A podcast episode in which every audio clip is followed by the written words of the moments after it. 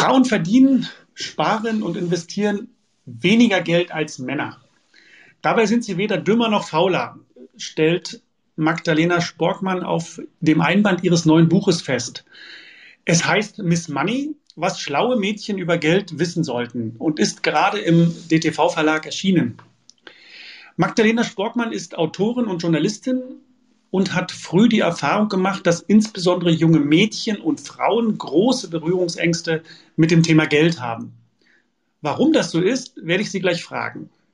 Und da sie in finanzieller Bildung einen großen Baustein zum Empowerment der Frauen von morgen sieht, setzt sie sich natürlich dafür intensiv ein. Ich freue mich auf ein spannendes Gespräch. Herzlich willkommen, Magdalena. Vielen Dank für die Einladung.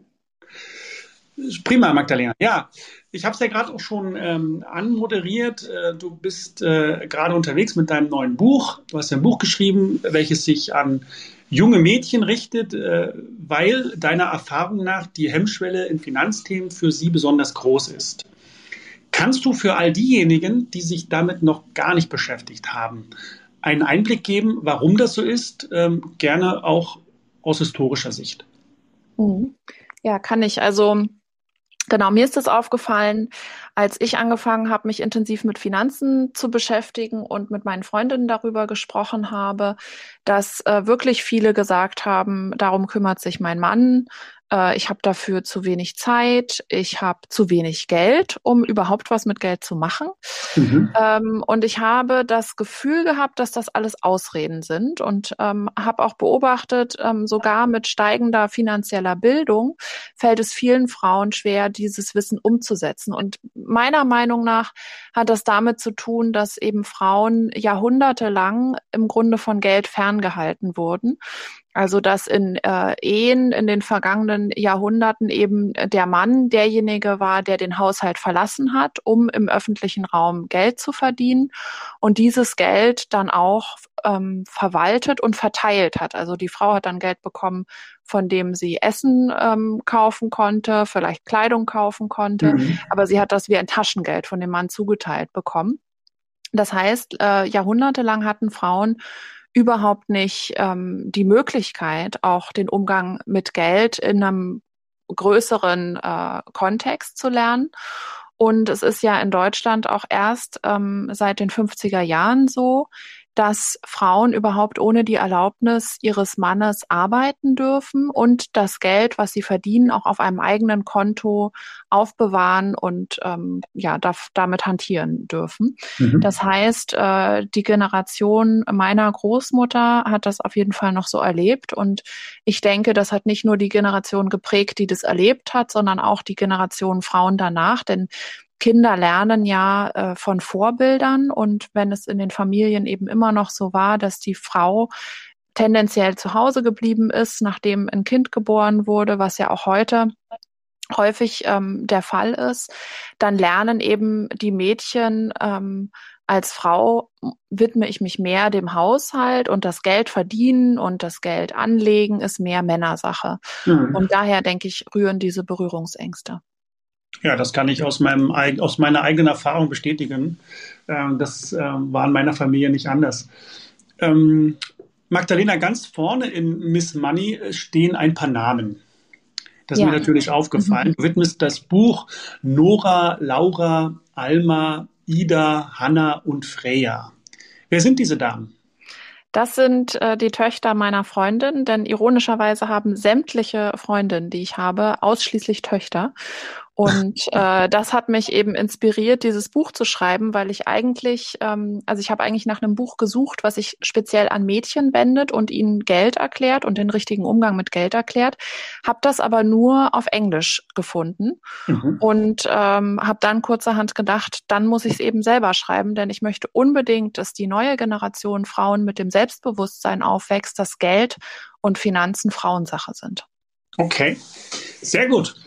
Müssen sich denn deiner Erfahrung nach junge Mädchen und Frauen andere finanzielle Frage, Fragen stellen als Jungen und Männer im gleichen Alter? Oder wie, wie, wie ist das? Wie siehst du das? Ich denke, finanzielle Bildung ist für alle wichtig, weil wir alle jeden Tag äh, mit Geld in Berührung kommen. Aber in den Schulen kaum oder gar nichts darüber gelehrt wird.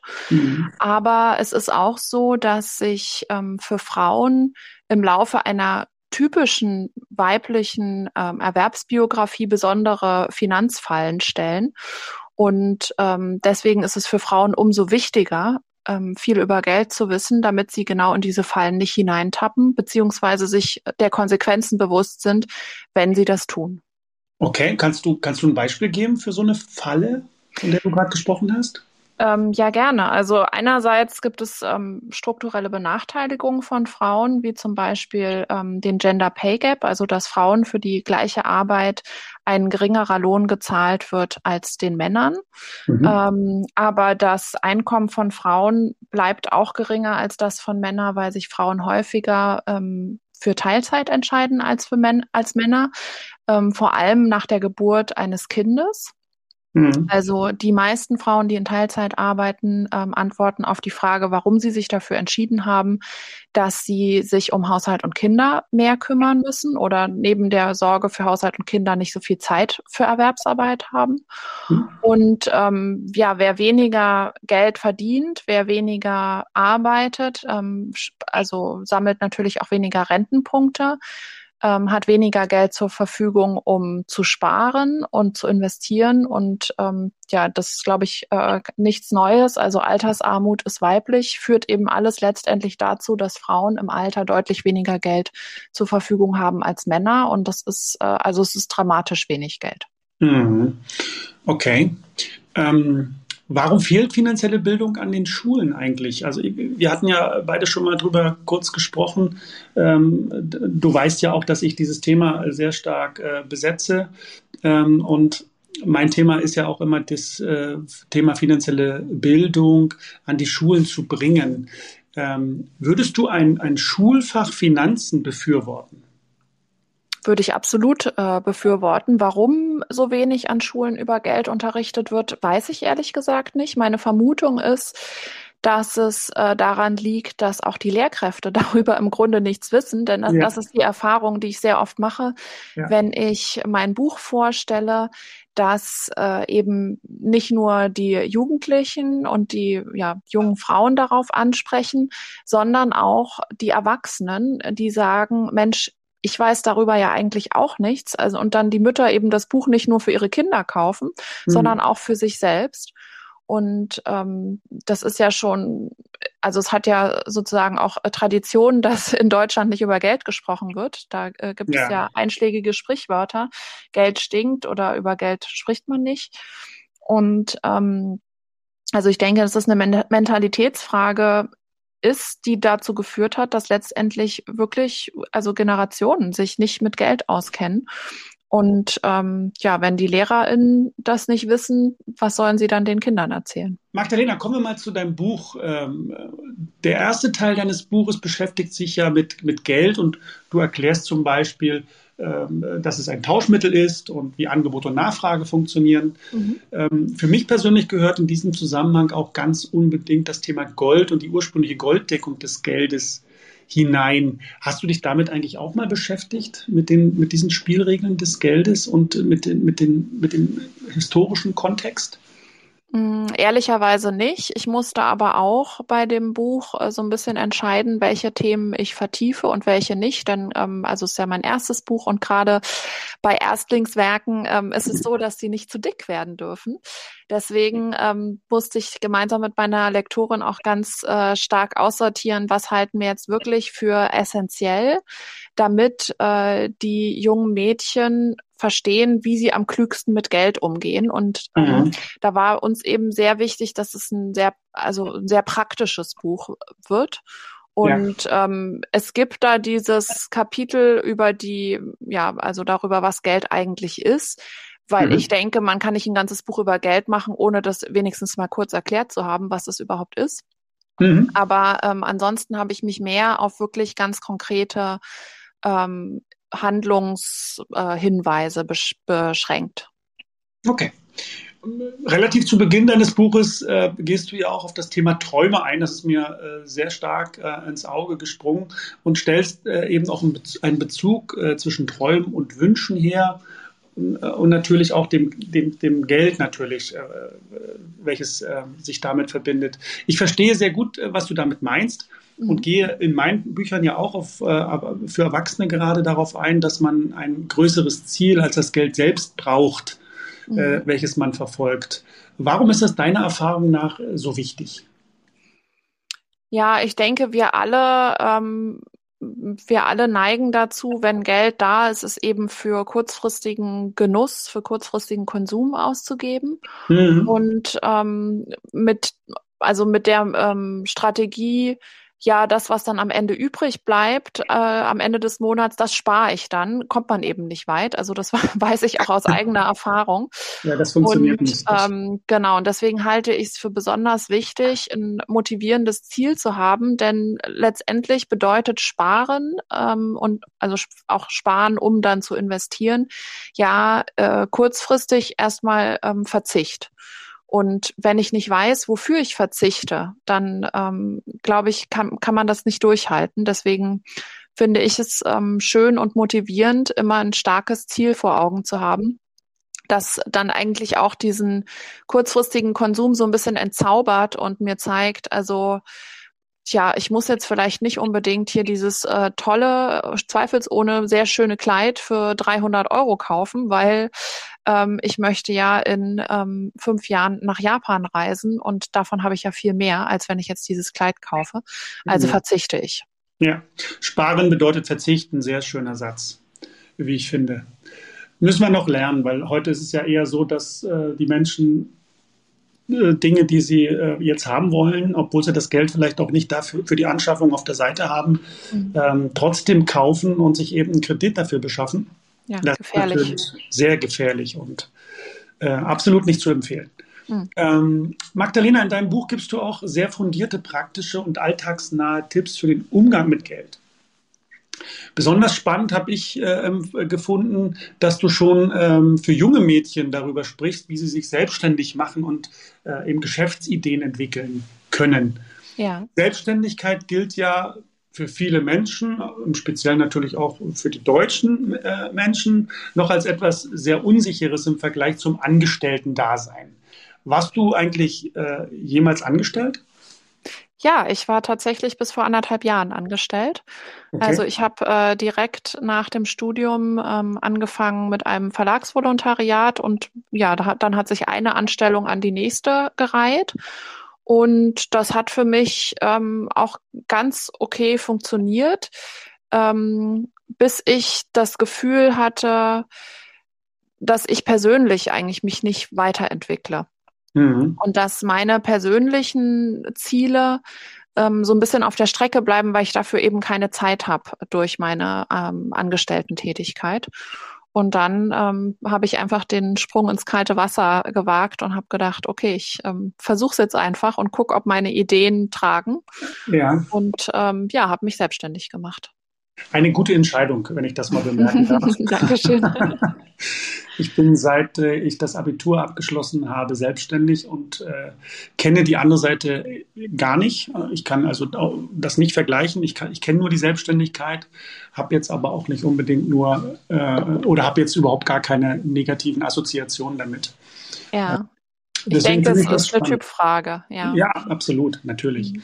Das ist nicht für jedermann das Richtige, aber es ist sicherlich einer der, ähm, ja, einer der Wege, die funktionieren auf dem Weg äh, zu Eigenverantwortung und äh, Wohlstand vor allem. Ne? Der, das stimmt.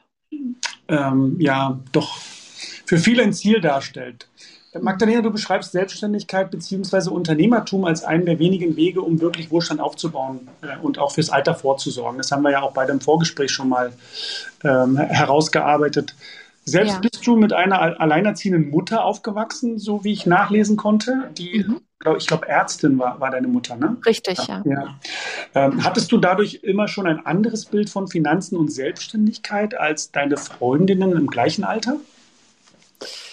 Schwer zu sagen, weil ich ähm, auch als Kind schon mich in einer gewissen Bubble bewegt habe. Also beispielsweise ähm, gab es eben in meiner Stadt drei Gymnasien. Ich war an dem Gymnasium, wo eben besonders viele Kinder von Ärzten und Rechtsanwälten waren. Mhm. Aber ich glaube schon, dass in gewisser Weise das, ähm, was meine Eltern mir vorgelebt haben, ungewöhnlich ist. Denn bei uns war es eben so, meine Mutter als Ärztin hat ähm, ja das Familieneinkommen verdient. Mein Vater ist Künstler mhm. und hat eher ähm, ideelle Werte beigetragen.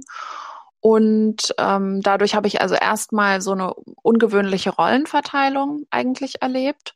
Und dann, als meine Mutter ähm, alleinerziehend war, habe ich ähm, eben nie erlebt, dass es irgendwie, dass das Geld mal knapp war. Also sie hat mich das nicht spüren lassen, obwohl ich weiß, also heute weiß, dass es auch mal so war.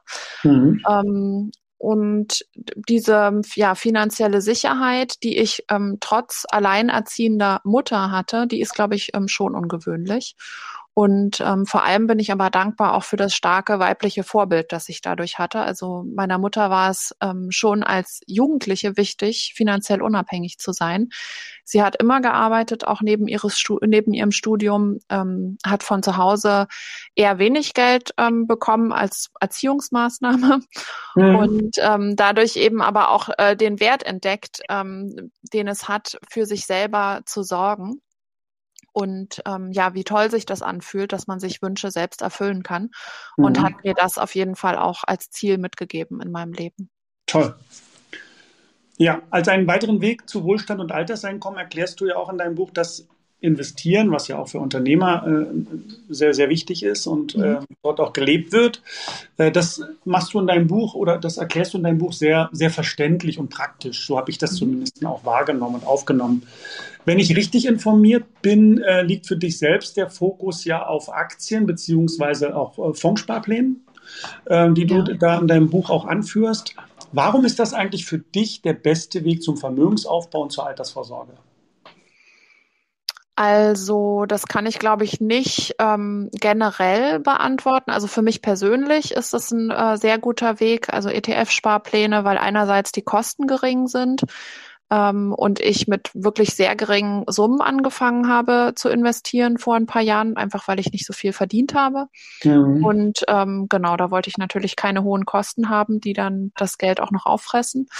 Ähm, und ich habe immer sehr, sehr viel zu tun und ist, ich finde es einfach unheimlich komfortabel, äh, ETF-Sparpläne laufen zu lassen. Okay, okay. Und dann ähm, ein paar Mal im Jahr äh, reinzugucken, kleine ins Depot zu gucken, kleine ähm, ja, Anpassungen vorzunehmen und es ansonsten laufen zu lassen. Also dieses Automatisieren von Sparen und Investieren ist für mich ein unheimlich kraftvoller Hebel, okay. ähm, weil ich dann nicht ständig ähm, aktiv eine Entscheidung treffen muss, was mache ich jetzt mit meinem Geld, sondern ich habe mir eben einmal das Ziel gesetzt, mir ist es wichtig, ein Vermögen aufzubauen ähm, aus, ja, weiß ich nicht, fürs Alter oder ähm, für eine bestimmte Reise oder für eine bestimmte, ja, vielleicht auch mal eine Eigentumswohnung.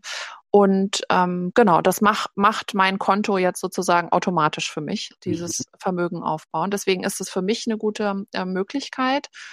Und ähm, ich glaube, dass es auch als Finanzinstrument relativ leicht zu verstehen ist, Aktien. Also warum geben Firmen Aktien aus und wie funktioniert das? Und ähm, ja. auch dieses, äh, dass man eben, wenn man eine Aktie hat, auch ein gewisses Mitbestimmungsrecht hat, was ich auch was Besonderes finde ähm, an dieser Anlageform. Und ähm, genau, deswegen habe ich da einfach den Fokus drauf gelegt, das zu erklären ähm, und erwähne eher beispielsweise Wertgegenstände, Kunst ähm, als Investitionsform oder auch ähm, Kryptowährung eher am Rande. Mhm.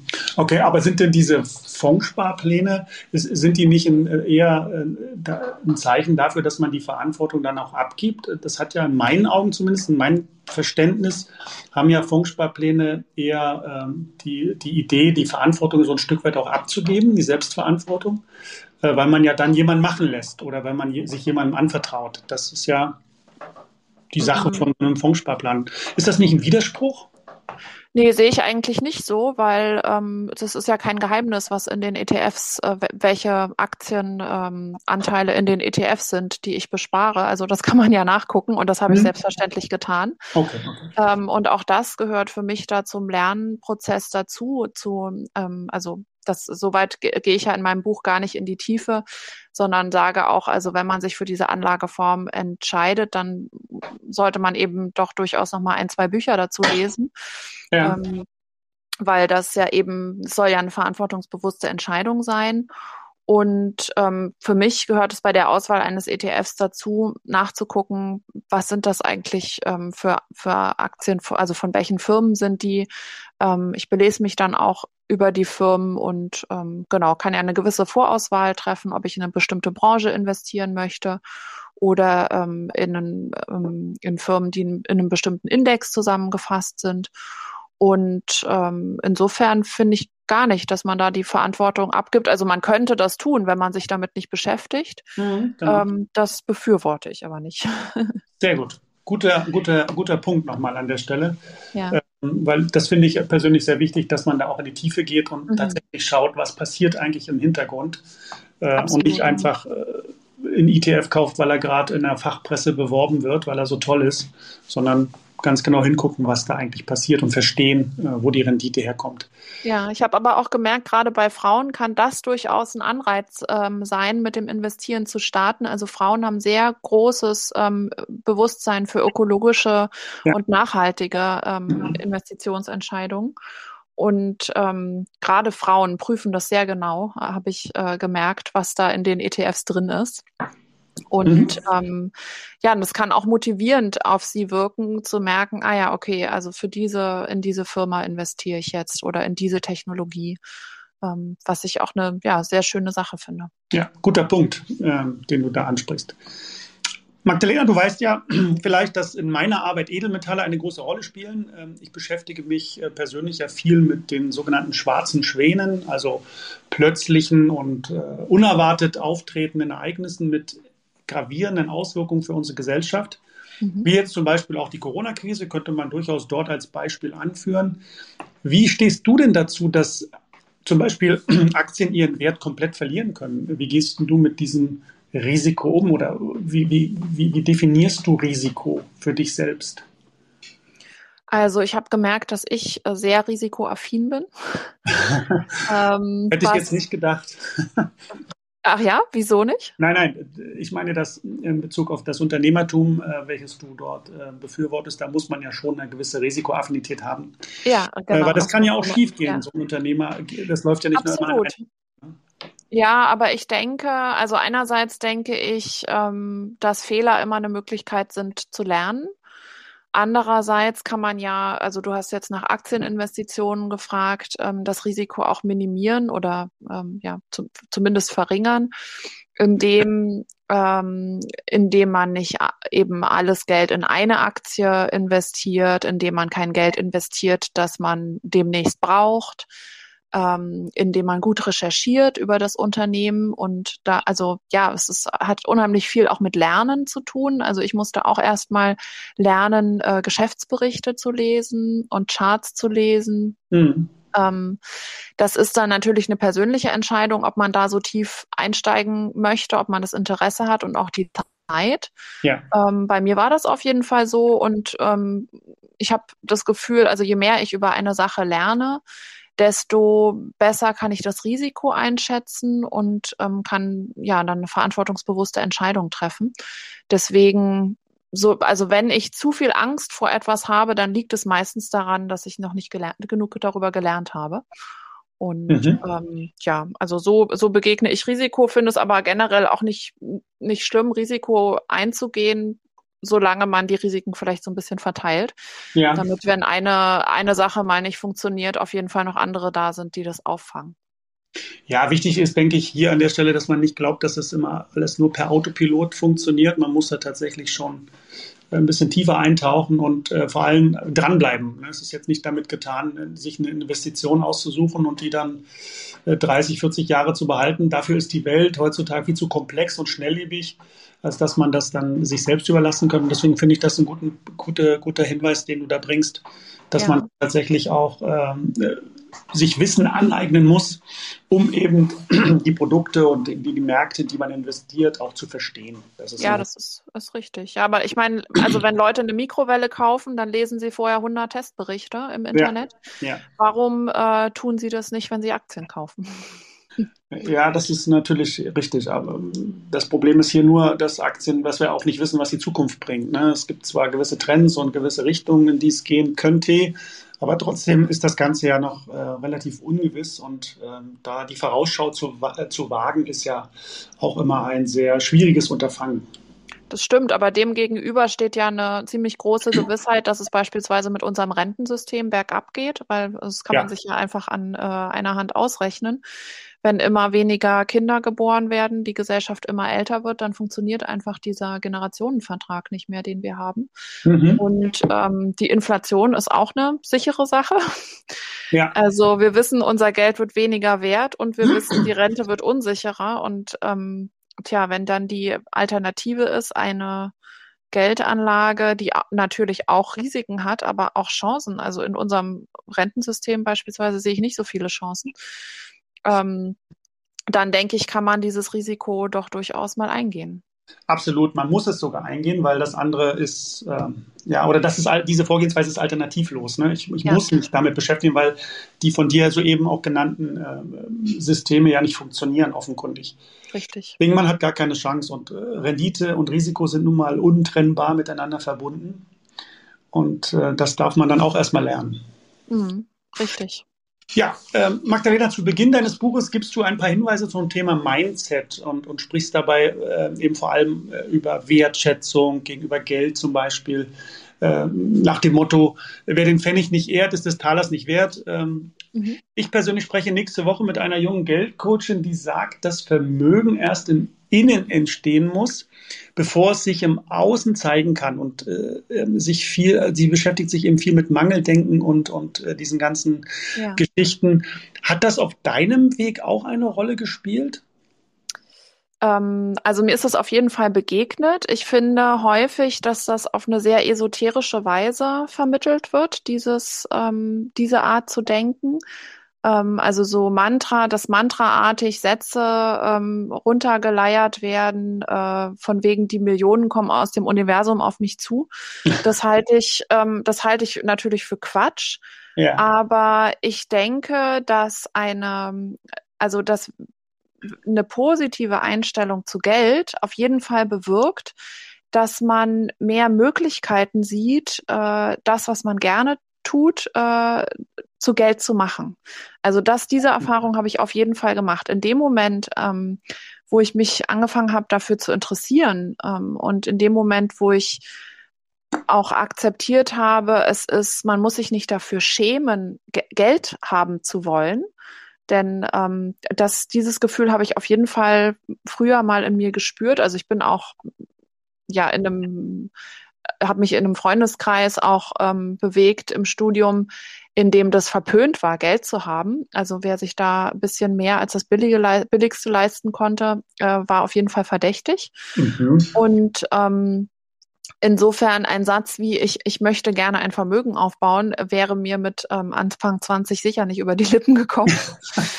ähm, da wäre ich geächtet gewesen in meinem Freundeskreis. Aber ja. ähm, genau, wir sind auch alle erwachsen geworden und wurden mit der Härte des Lebens konfrontiert und ähm, haben alle gemerkt, ähm, tja, wir brauchen einfach täglich Geld und wir brauchen langfristig auch Geld, ja. um ähm, selbst und aber auch mit unseren Familien überleben zu können.